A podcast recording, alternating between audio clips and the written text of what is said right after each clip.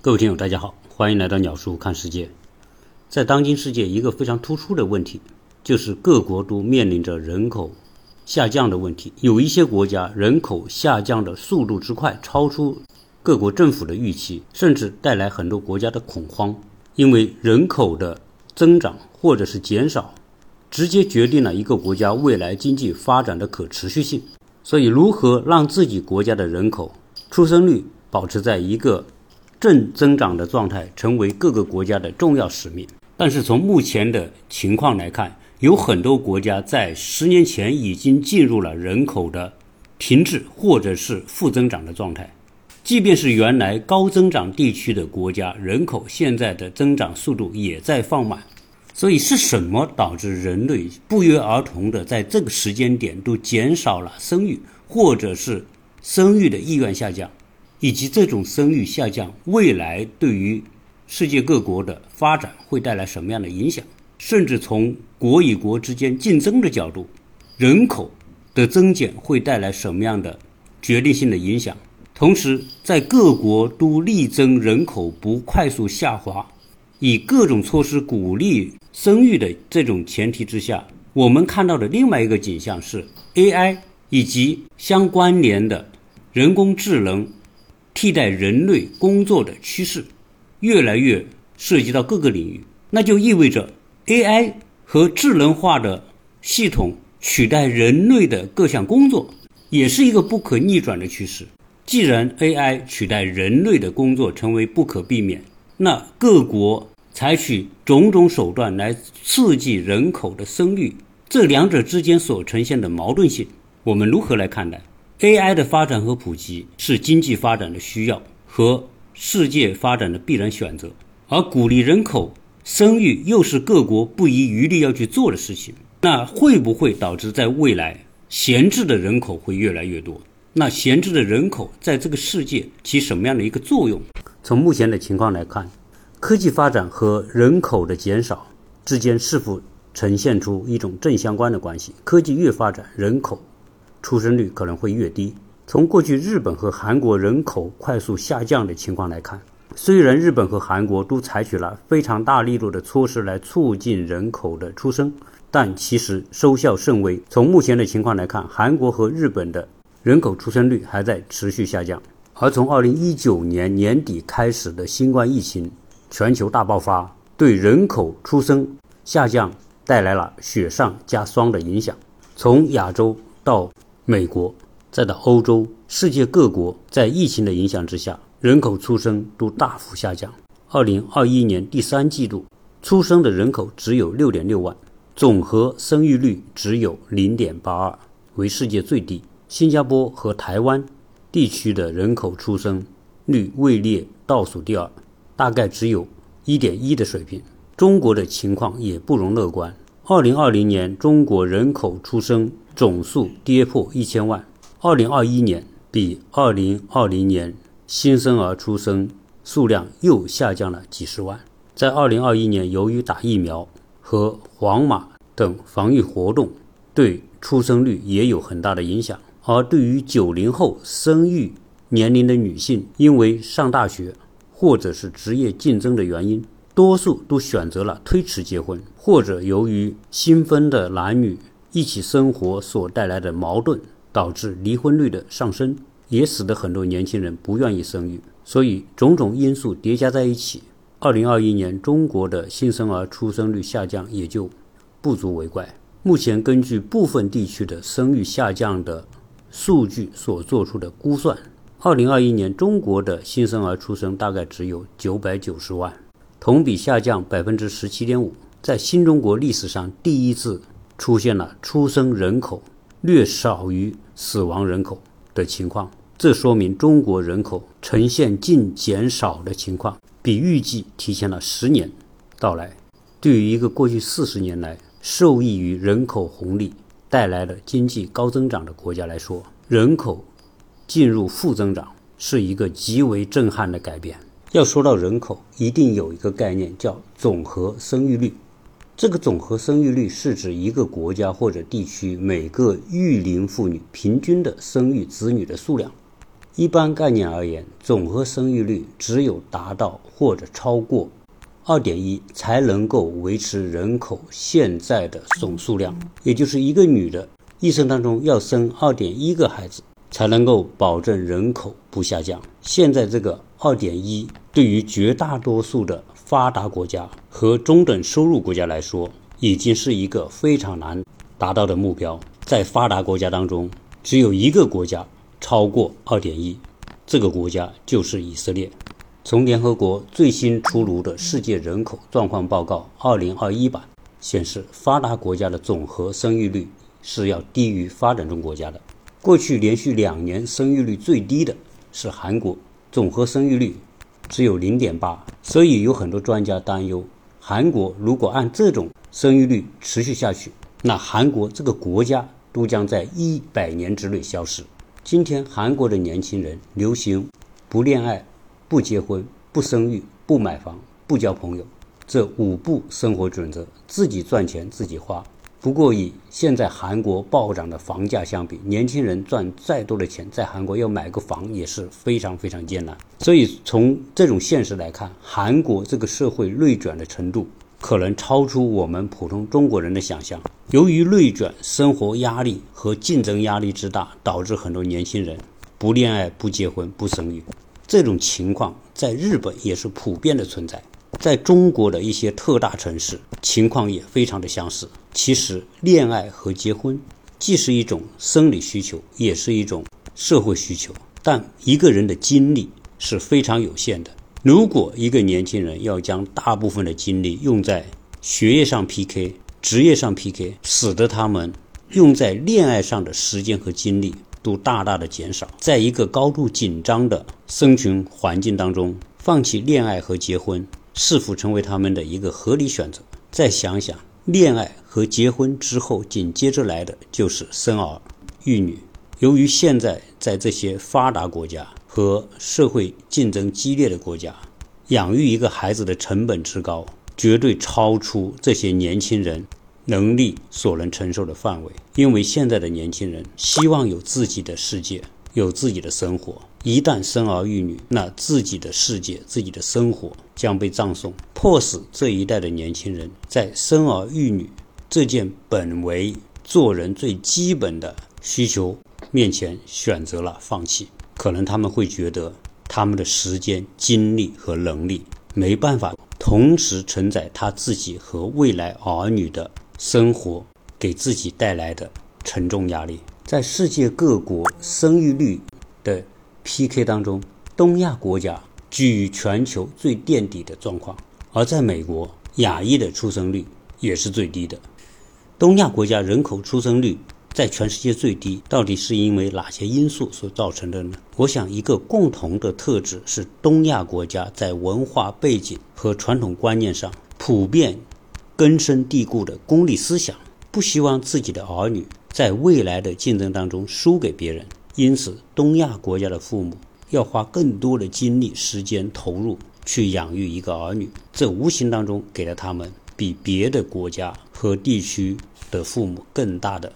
责任，而这种责任也转化为一种负担，因此少生儿女成为他们的唯一选择。从中国和世界各国的情况来看，基本上越贫穷的地区，或者是越贫穷的时代，人口出生率越高；经济越繁荣、越发展的时代，或者是国家，出生率越低。所以，这看起来非常矛盾的一种现象。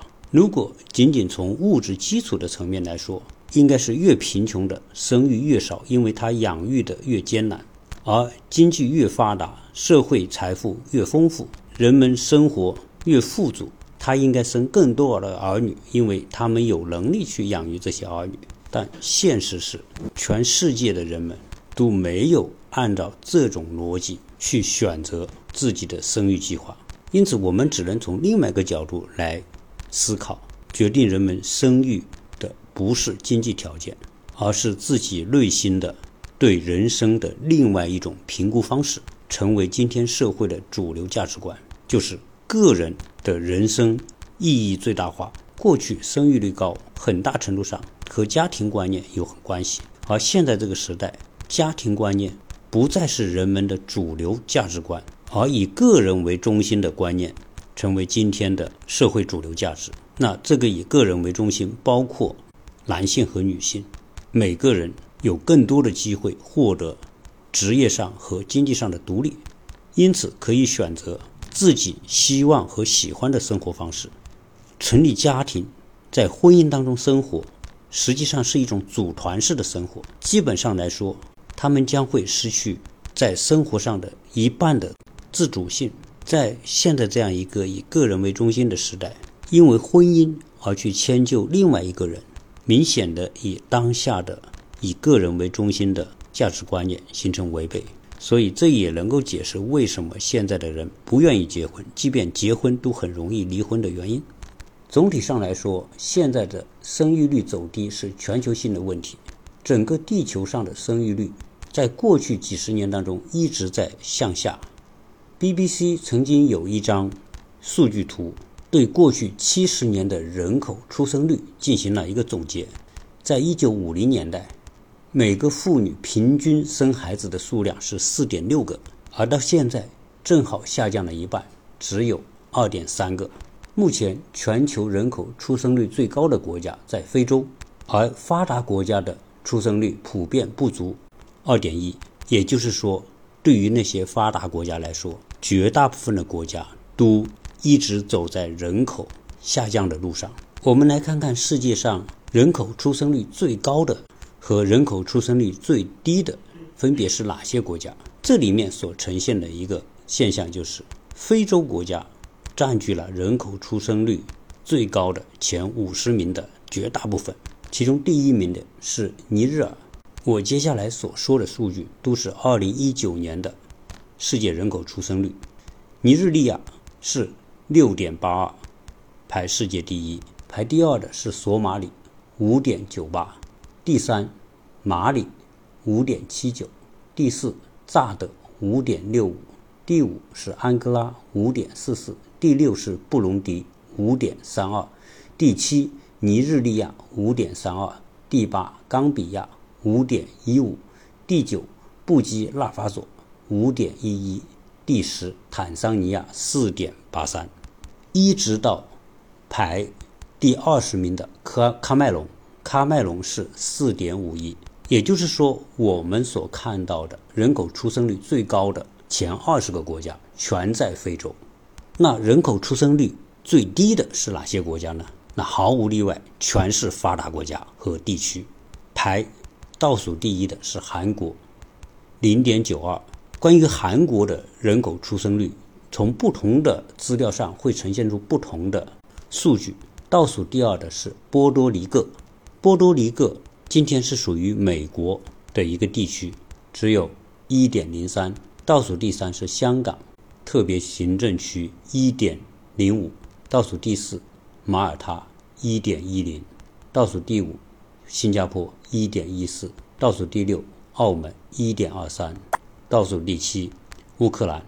一点二三，倒数第八，西班牙一点二四，倒数第九，波黑一点二五，倒数第六，意大利一点二七。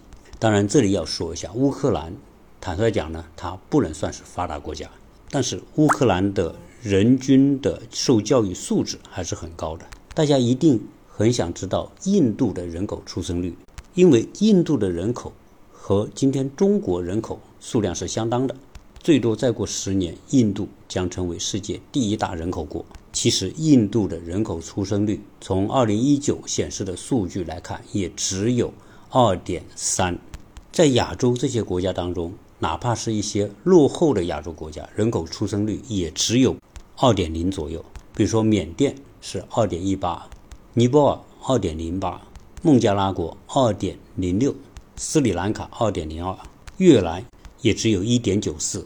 在二零二零年，我们在美国的时候，就经常收到美国的人口调查的信件。结果最后，二零二零年美国的生育率是一点七三。而在美国，由于它有红州和蓝州，所谓红州就是共和党控制的州，蓝州是民主党控制的州，基本上也会呈现出美国的红州的人口出生率会比蓝州的人口出生率相对偏高。我们前面讲到，在发达国家当中，只有以色列这个国家的人口出生率接近三点零。那为什么以色列的生育率会这么高呢？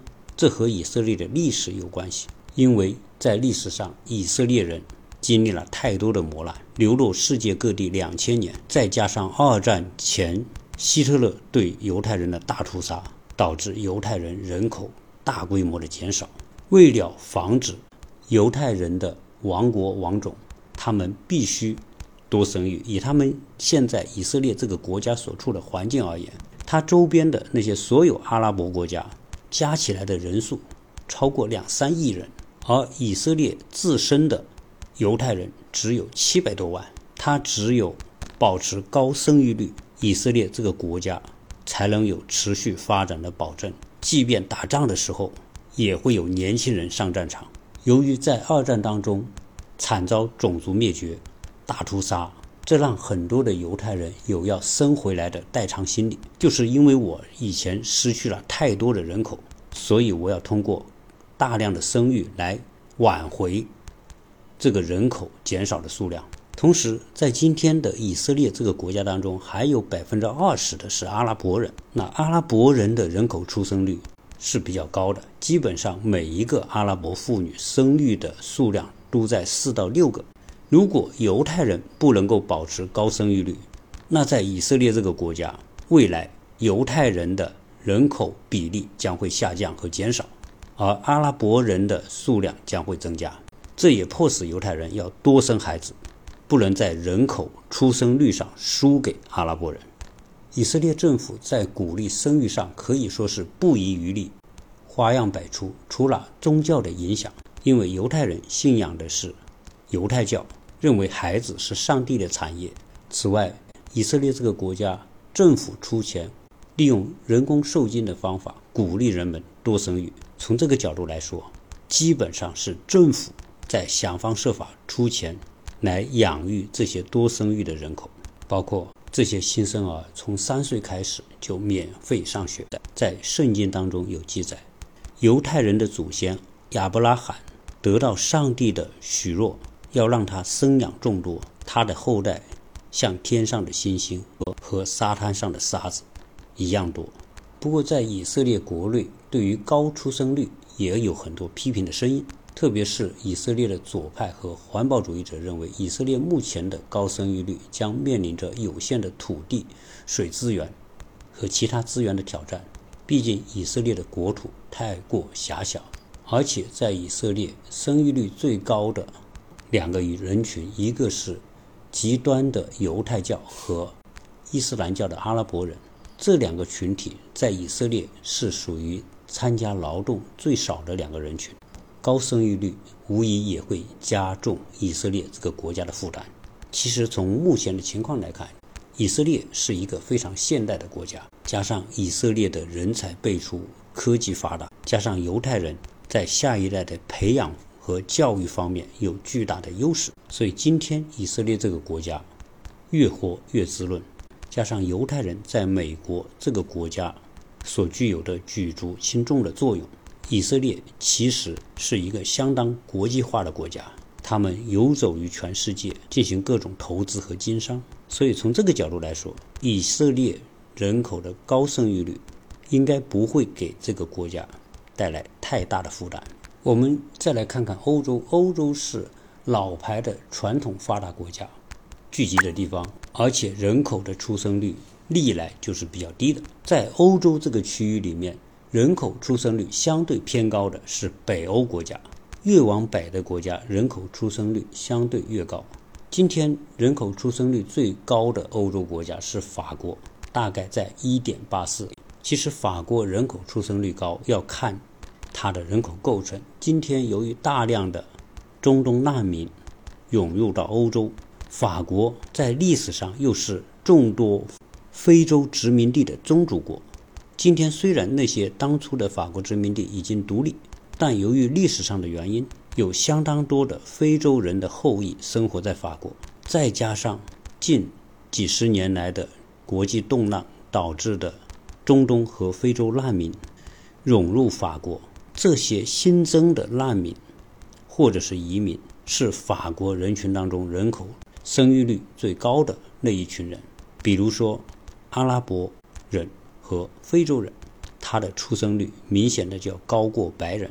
所以今天法国人口生育率一点八四，是因为这些外来的移民带来的。而对于法国的白人而言，他的人口生育率和其他的欧洲国家一样是非常低的。所以这里面也折射出来一个问题：像法国这样的国家，再过五十年，有可能会出现一种以美国类似的情况，就是在法国传统白人的人口数量。将大幅下降，而来自中东和非洲的种族的人口比例将快速上升，进而最终改变法国的人口结构。这种现象除了在法国之外，在欧洲的许多其他接纳了大量的移民和难民的国家，情况都大体相似。我们说北欧国家的生育率高于南方国家，主要是在于那些。北部欧洲的国家在家庭和生育方面投入的资金占 GDP 的比例高于南部欧洲国家。北部欧洲国家大概会投到 GDP 的百分之三点五，用于生育的民生问题，而南部欧洲国家用于鼓励生育方面的投入只占 GDP 的百分之一点五。由于北部欧洲国家大部分是属于福利国家。因此，为了鼓励生育，国家在制定带薪产假、育儿服务、入学、医疗等诸多方面都有大力度的投入。其实，北部欧洲国家当初制定这种民生政策，主要并不是冲着生育率来的，而是旨在为国民提供更好的家庭、工作平衡的这样一种生活，尤其是提高女性的劳动待遇。加上整个国家良好的福利制度，使得这些家庭在生育儿女方面所带来的负担和压力，不像其他的国家，特别不像东亚国家那么大。除了我们上面所谈到的种种的社会、历史、经济和福利等相关的因素对生育的影响之外，其实根据科学家所做的调查和统计。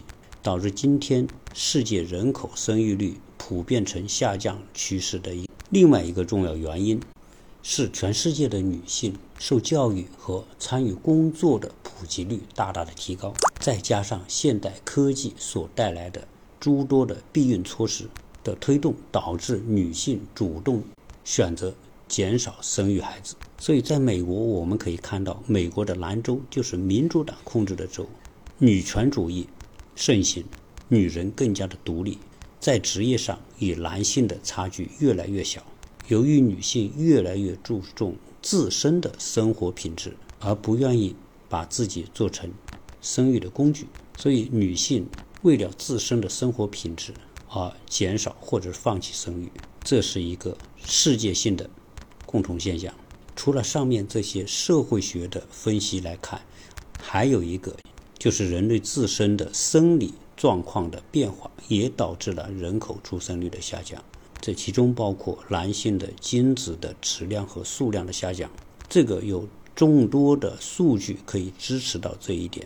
今天全世界很多夫妻的不孕不育，来自于男性身体和生育机能的衰退，特别是男性活跃精子数量普遍呈下降趋势。现在男性的平均精子的活跃数量比上世纪的五十年代下降了一半。我在过去很多节目当中聊到，美国的未来会潜伏着巨大的国家分裂的危机。其中一个重要原因就是种族出生率的差异带来了美国社会种族人口数量的不均等变化。白人的人口减少数量最快。而蜥蜴和非裔的人口增长更快。从2019年所统计的美国各种族的人口生育率可以看得出，美国的西班牙裔母亲的生育率是1.94，非裔的生育率是1.78，白人的生育率只有1.61，亚裔的生育率最低只有1.51。从我们在美国目测所观察到的情况，蜥蜴的母亲，她的家庭一般的儿女四到六个是非常正常的，而白人的家庭一般是两到三个，也有不少只有一个。亚裔绝大部分情况下是一到两个。当然，在美国不同种族的生育率和他们的宗教有关，因为蜥蜴的家庭绝大部分信仰的是天主教，天主教。历来就反对堕胎，他们认为一个受精卵只要出现，它就是一个生命，它就有生存的权利，所以堕胎是非法。回来看看中国的情况，中国的生育率现在是一点六左右，那这个生育率远远低于二点一的维持人口不下降的最低生育要求。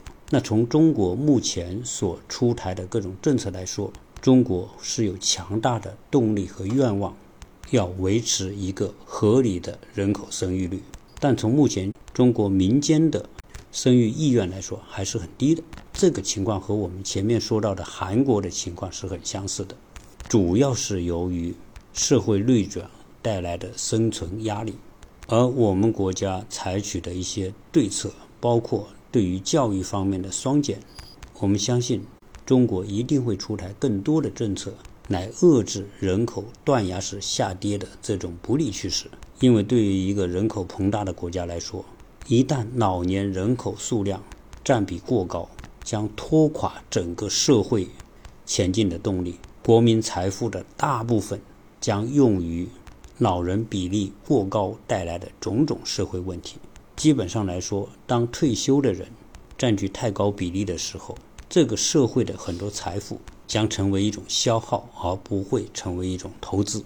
从今天日本和韩国的情况可以看到，人口大规模下降将使整个社会失去活力和发展的后劲。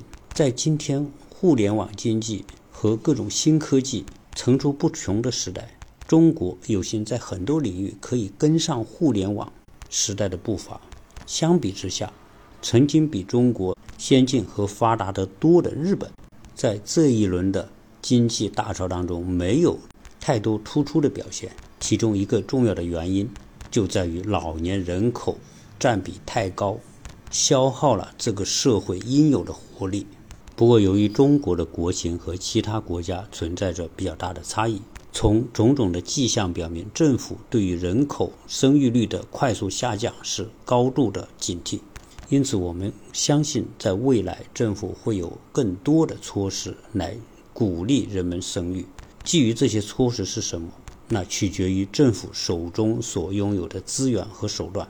以中国这样一个社会主义制度的国家，政府手中所掌握的巨大的资源，如果使用得当，是应该可以拿出一些与其他国家不一样的、更有激励效果的措施。当然，今天这个时代，没有钱是万万不能的，但是钱也不是万能的。特别是在鼓励年轻人生育这个方面，有人认为这两年的人口生育率下降，主要是受疫情的影响。他们认为疫情结束之后可能会出现生育率反弹，但其实今天影响各国生育率是极其复杂的综合因素造成的。仅仅通过某一个方面的。政策是否就能够人口生育率的上升？相信不是那么简单的问题。今天这期就聊这么多，谢谢大家收听。